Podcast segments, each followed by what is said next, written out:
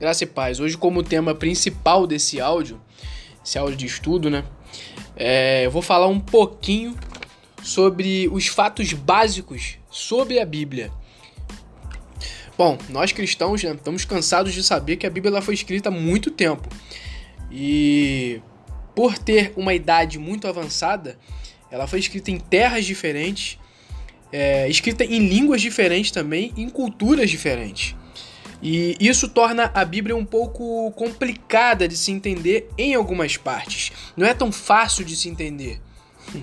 Uma frase que eu marco muito para mim é uma frase de um, de um grande estudioso chamado Mark Twain.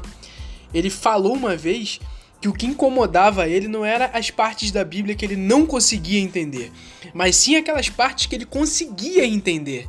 Porque são coisas que, para o ser humano, para nós, são coisas inexplicáveis muitas das vezes. Então, é complicado para a gente compreender todo o insumo, tudo aquilo que a Bíblia quer nos mostrar, sem ter uma coisa chamada fé. Porque a Bíblia é o único livro que lê você enquanto você está lendo ela. Então, o primeiro tópico desse áudio, vou falar com vocês um, um, dos, assuntos mais importantes, né, que é aquilo que a gente vê poucas pessoas falando em pregações. Como que a Bíblia é organizada? Bom, a Bíblia em si, ela é uma compilação né, de 66 livros, que eles são diferentes e foram escritos ao longo de mais de 1500 anos, né?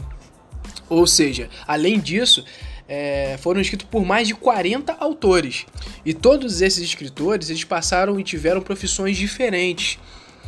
Eles escreveram a Bíblia da sua forma, é, inspirado pelo Espírito Santo de Deus, porém em estado de espírito diferente. E os mesmos, né, escreveram em três idiomas diferentes.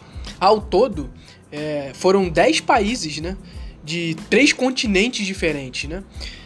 E o mais importante e interessante disso tudo é que eles apresentam é, é, é em todos os seus livros uma, uma considerável consistência de mensagem e não há contradição em todo o seu conteúdo.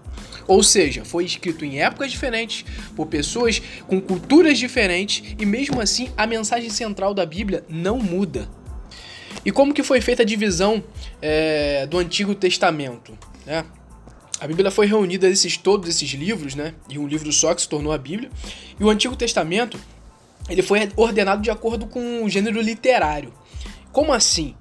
Os primeiros cinco livros da Bíblia, né, é, Gênesis, Êxodo, Levítico, Número, Deuteronômio, são os livros de Moisés, né, são chamados de livros pentateucos. Porém, há uma observância a ser feita nessa parte. De Gênesis até Esther, nós temos uns 12 livros, se eu não me engano, que eles são formados, né? Eles são unidos numa aba histórica do Antigo Testamento. Ou seja, toda essa parte faz parte do conceito histórico da Bíblia. Aí quando você chega em Jó e você anda até Cântico dos Cânticos, você está representado na Bíblia, né? Você vê representado na Bíblia a seção poética.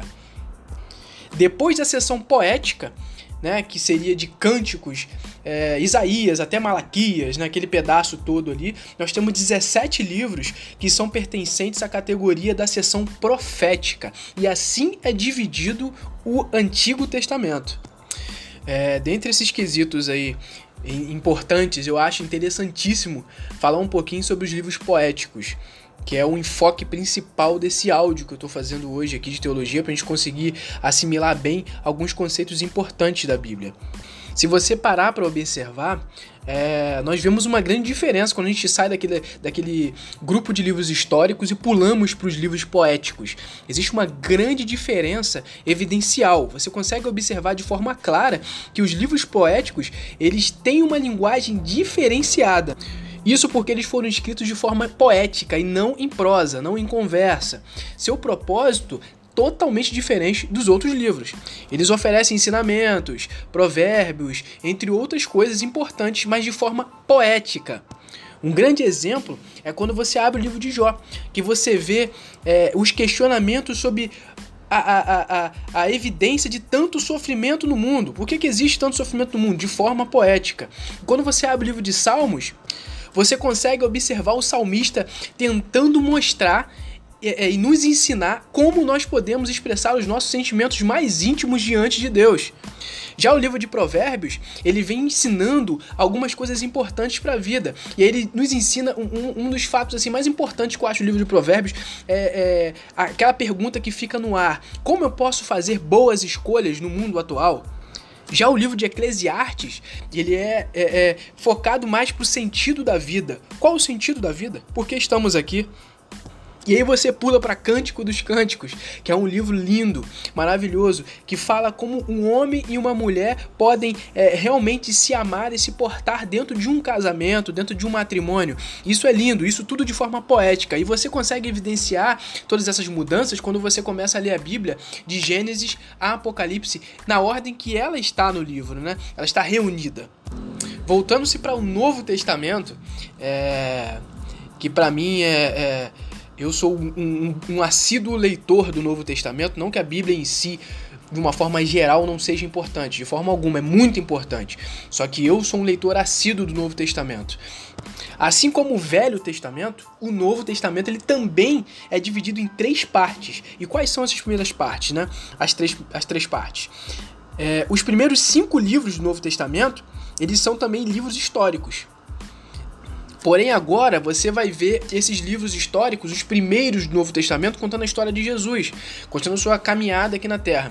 E aí você finaliza esses cinco livros históricos, e aí você entra nos 22 livros é, epistolais, né? É, é, se eu não me engano, acho que é essa forma que fala, não lembro corretamente qual o termo, se estiver errado vocês me perdoem, porque é muita informação para eu gravar. Mas são 22 epístolas. E depois dessas 22 epístolas entra o único livro profético da Bíblia, que é Apocalipse, ou seja, dividido em três partes. Nesses cinco livros que eu comentei no início, que são os livros históricos, os quatro primeiros, eles são os evangelhos. E o que é evangelho, Felipe? Pera aí. Todo mundo fala isso. O significado de evangelho significa sinóptico, que é uma palavra grega que significa ver com os mesmos olhos. Ou seja, aquilo ali é uma descrição dos fatos do autor para que as pessoas entendam como tudo funcionou naquela época, como, como tudo aconteceu. Nós temos quatro versões desses é, é, evangelhos, né? O primeiro deles é Mateus, depois Marcos, Lucas e o último a gente tem como João. Para a gente resumir um pouquinho, vamos falar um pouquinho sobre as epístolas de Paulo. É, Paulo ao todo, né, ele, ele escreveu de 13 a 22 cartas no Novo Testamento. Porém, existem algumas cartas que ainda estão em análise histórica e a gente não sabe ainda se realmente Paulo escreveu. Uma delas é Hebreus. A gente não sabe quem escreveu Hebreus ao certo. É, alguns até acreditam que, que faça parte até de um sermão de Paulo, né? E outros acreditam que foi escrito por um fundador das igrejas chamado Apolo, que era um fundador da época. Porém, ninguém tem hoje a certeza do, do real escritor de Hebreus. Já a epístola de Tiago ela foi escrita por um meio-irmão de Jesus. É, Pedro também chegou a escrever algumas cartas. Ele escreveu duas cartas, entre outros autores né, magníficos da Bíblia. Uma coisa que nós temos que entender é, como leitores da Bíblia é que a Bíblia ela é um livro como nenhum outro. Não existe comparação para a Bíblia. A Bíblia inteiramente ela se distingue de todos os outros livros já escritos no mundo. Só pelo simples fato de você ter um livro que foi o primeiro livro a ser traduzido para a língua estrangeira, isso foi no ano de 250 a.C. É, ela também foi o primeiro livro a ser impresso na Europa, se eu não me engano foi em 1440, 1440. A Bíblia foi também o primeiro livro a ser telegrafado. O ano eu não sei exatamente, mas foi o primeiro livro. E foi o primeiro livro a chegar à Lua também para que a gente anime-se mais um pouquinho, nenhum outro livro até hoje foi guardado com tanta ansiedade, foi aguardado com tanto apreço como a Bíblia. Nenhum outro livro sofreu tanta resistência, sabe? Tantas guerras, tantos problemas, e a Bíblia sobreviveu até hoje. Resumindo, a Bíblia é um livro perfeito.